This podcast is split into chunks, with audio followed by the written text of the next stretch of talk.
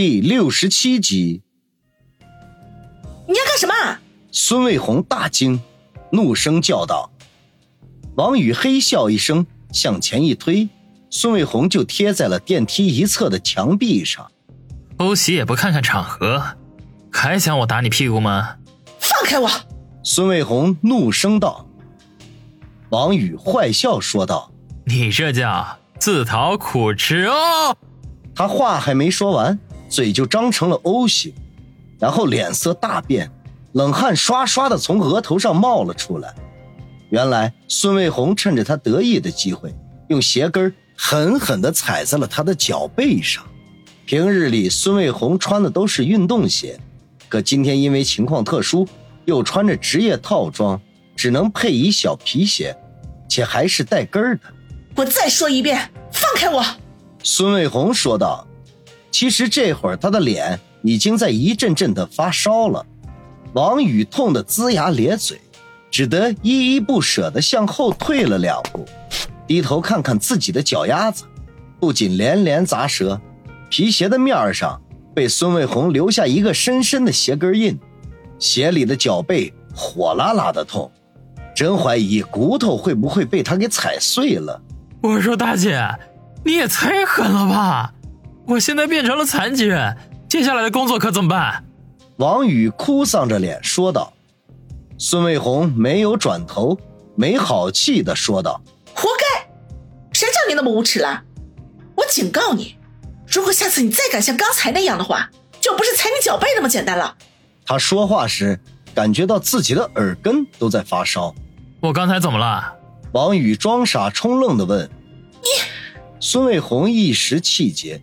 总不能说他刚才拿着某物那个他了吧？我什么？王宇眼中闪过一丝坏笑来。他发现和孙卫红打打架、斗斗嘴、吃吃豆腐的也挺有意思的。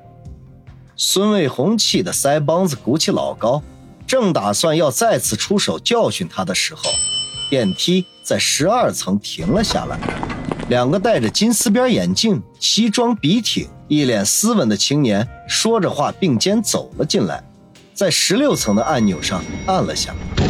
有外人在，孙卫红不好再发火，暗暗发誓，等逮到机会再好好教训王宇。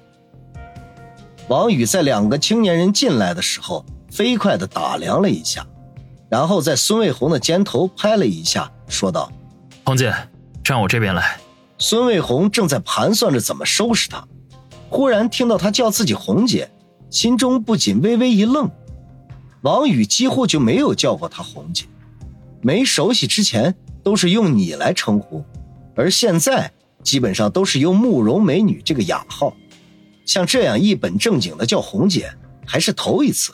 红姐，想什么呢？王宇再次叫她。孙卫红哦了一声，向后退了几步，挨着王宇站定。此刻，那两个年轻人在前，他们在后。孙卫红张了张嘴，想问王宇要干什么，可是却发现王宇悄无声息地捏了捏他的手心。他心中一愣，赶紧闭上了嘴，心中暗忖：难道这两个青年有问题？他正疑惑之际，忽然感觉到一只大手落在了他的屁股上。更可气的是。还用力的捏了一下，不用猜都知道，这手的主人非王宇莫属。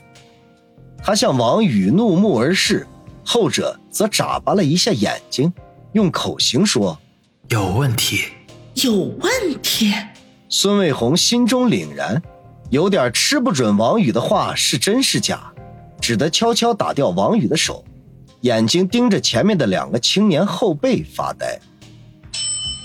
十六楼到了，电梯门缓缓打开，那两个青年对望一眼，并肩走了出去。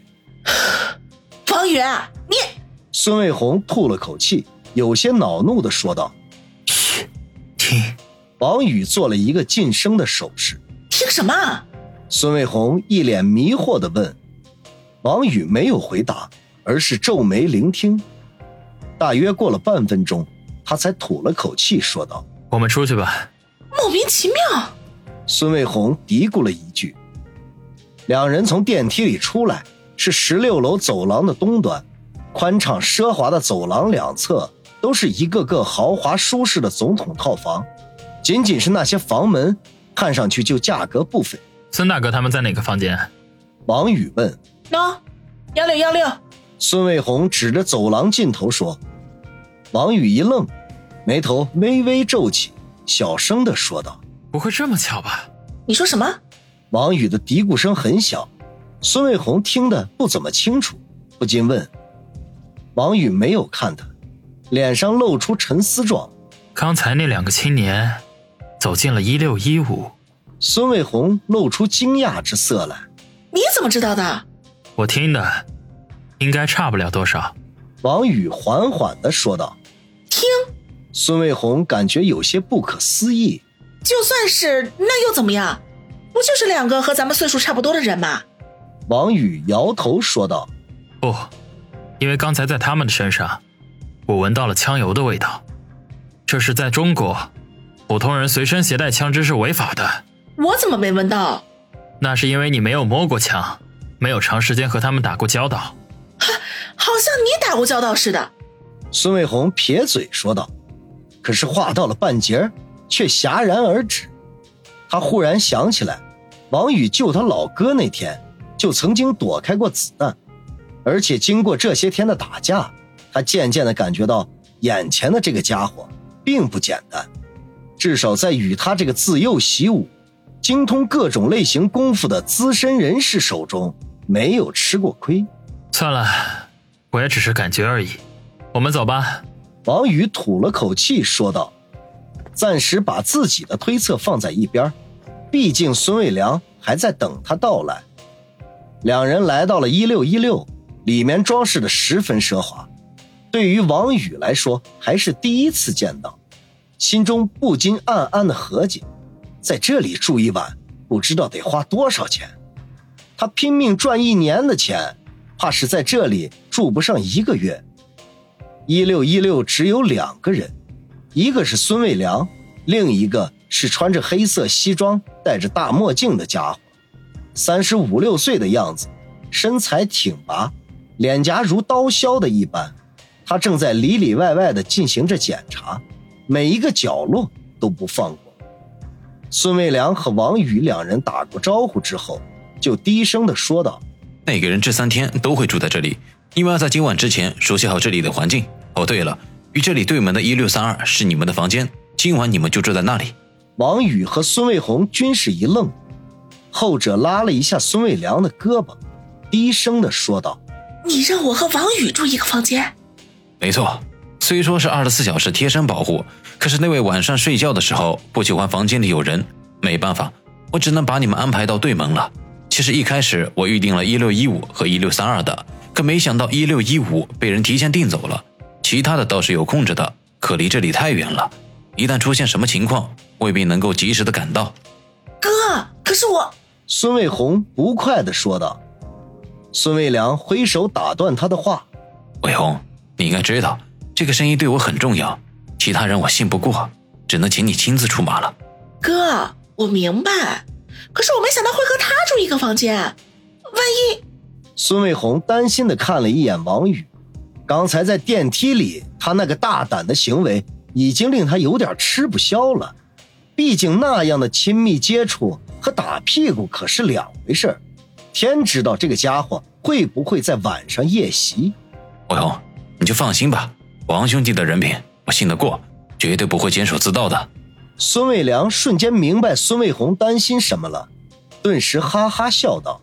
王宇老脸一红，暗道：“对不起，孙大哥。”你看错我了，其他方面我可以人品保证，可是对于女色，唉，可是一点抵抗力都没有啊。孙卫红则是脸色难看到了极点，狠狠地瞪了一眼王宇，发现这厮竟然在坏笑，气更是不打一处来，一跺脚说道：“哥，既然你这么安排了，我也不说什么了。可是……”